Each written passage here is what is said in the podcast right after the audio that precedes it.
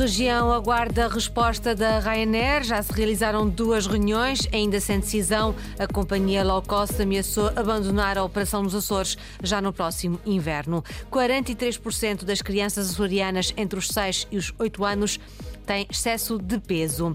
Neste jornal conhecemos a Brigada da Cidadania, que em Rabo de Peixe ajuda a integração social dos estudantes. Amanhã céu nublado com abertas em todo o arquipélago dos Açores, máximas previstas 24 graus em Ponta Delgada e Horta, 25 em Angra do Heroísmo e também em Santa Cruz das Flores. Avançamos para as notícias, Jornal das 18, com a jornalista Lília Almeida.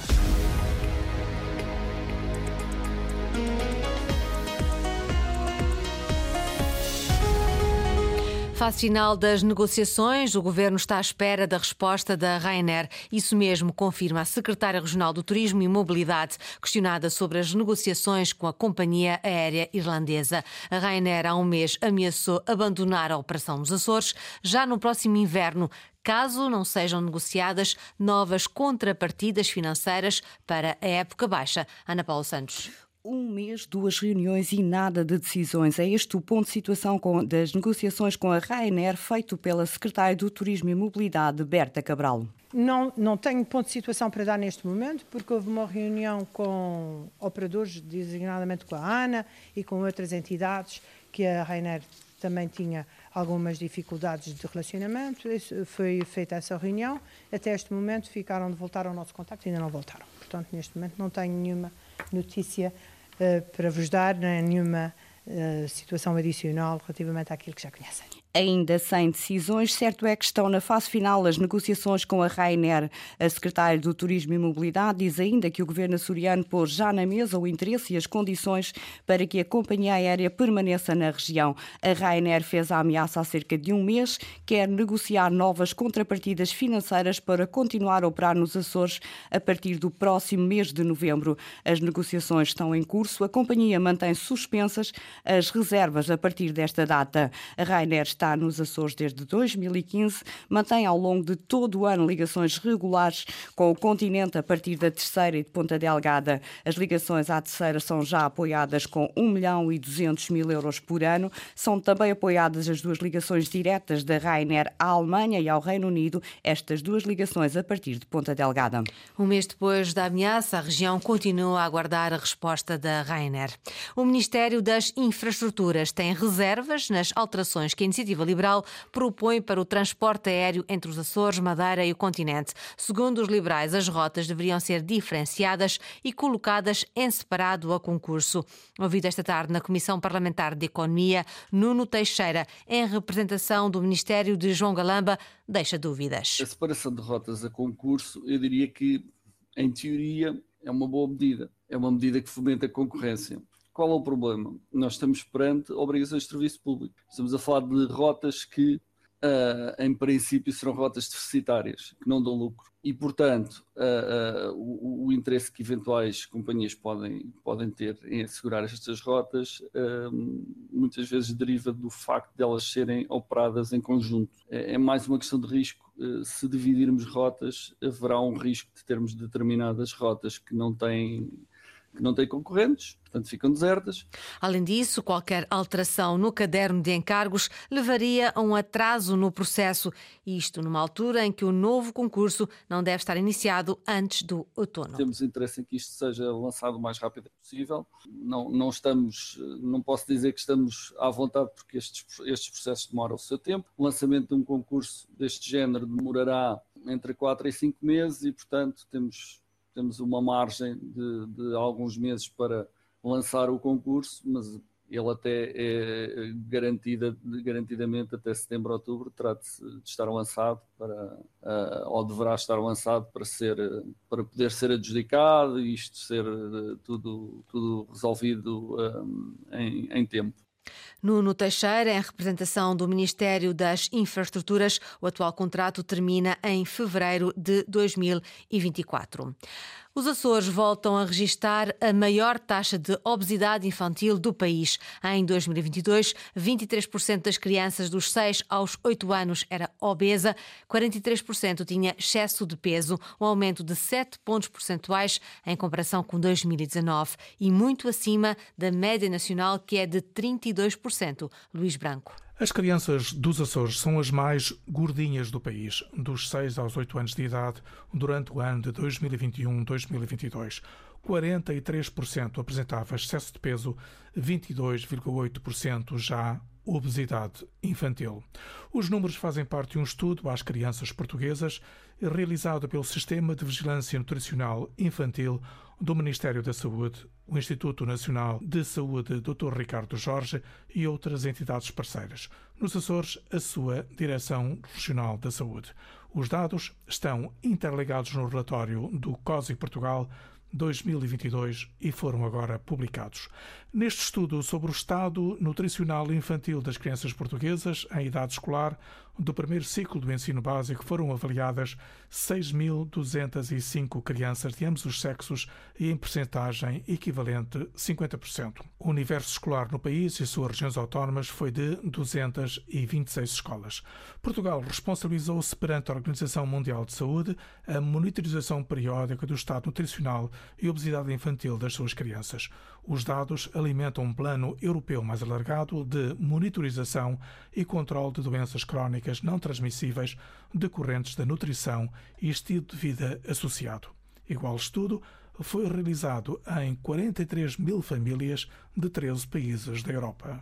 Foi assinado esta tarde em Vigo o auto de início de construção do novo navio de investigação da região entre o Governo Regional e os estaleiros navais espanhóis Astilheiros Armon, um projeto de 19 milhões e 800 mil euros com verbas do PRR. Numa declaração disponibilizada à Antena 1 pelo Gabinete de Comunicação do Governo, José Manuel Bolheiro salientou a importância do momento, disse ser um dia histórico. O Presidente do Governo pretende fazer da economia do mar um projeto atlântico Atlântico da União Europeia. A ambição do governo dos Açores é fazer da economia do mar, da economia azul, um projeto atlântico da União Europeia e não apenas dos Açores, não apenas de Portugal, não apenas de Espanha, mas um projeto estratégico de uma dimensão e de uma projeção atlântica que provavelmente pode ombrear com os grandes blocos políticos, estratégicos económicos científicos do mundo, mesmo a leste.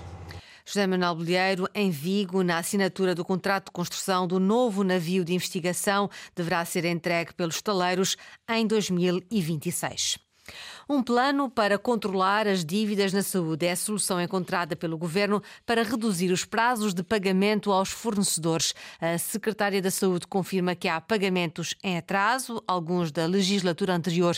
Antena Açores avançou esta manhã que o valor da dívida dos três hospitais dos Açores aos fornecedores é de 100 milhões de euros. Mónica Seidi diz que vai chamar os representantes das empresas para definirem a melhor solução para o problema.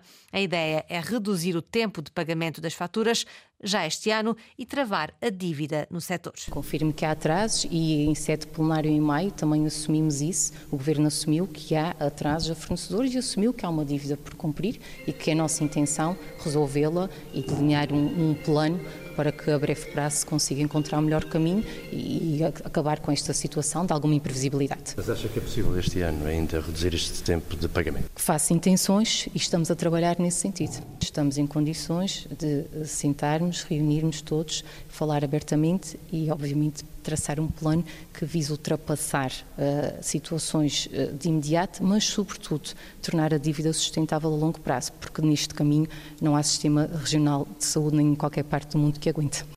Mónica Seri, secretária regional da Saúde, entrevistada pelo jornalista Francisco Faria. Segundo os empresários, a dívida dos três hospitais aos fornecedores é de 100 milhões de euros.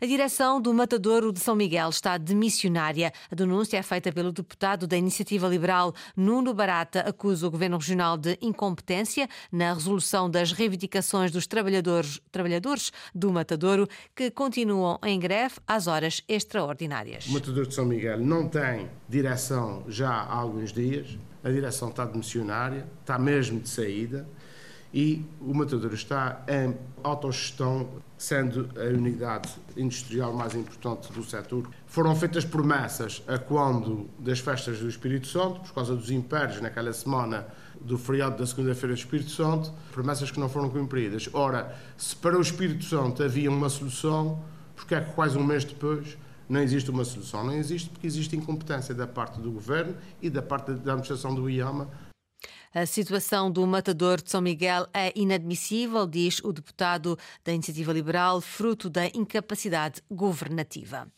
O governo dos Açores lançou um processo de auscultação de jovens. A intenção é criar um plano regional para a literacia e a participação democrática jovem, o Democracia AZ. No arranque dessa consulta decorreu hoje na Lagoa o seminário Democracia e Participação dos Jovens. Para os mais novos, a educação e a informação são a base de tudo. Eu penso que deve partir mais também da, da educação. Como eu já tinha dito anteriormente, a educação é a base para tudo. E então, a partir da educação, é que nós podemos fomentar o pensamento crítico e é com o pensamento crítico que nós evoluímos e fazemos mais participação. Uh, e como eu tinha dito anteriormente, nós temos direitos, mas também temos deveres e um dos deveres é fazer a participação ativa. Portanto, é neste aspecto que eu acho que todos devem melhorar, principalmente a partir da educação.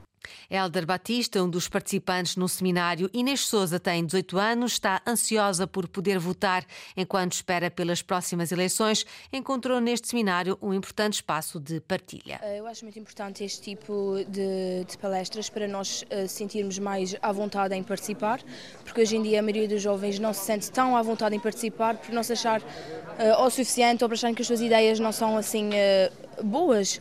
E falo para mim, eu sinto-me mais confortável estando aqui, porque assim uh, consigo perceber que eu sou importante e que posso expressar as minhas opiniões e aquilo que eu acho importante.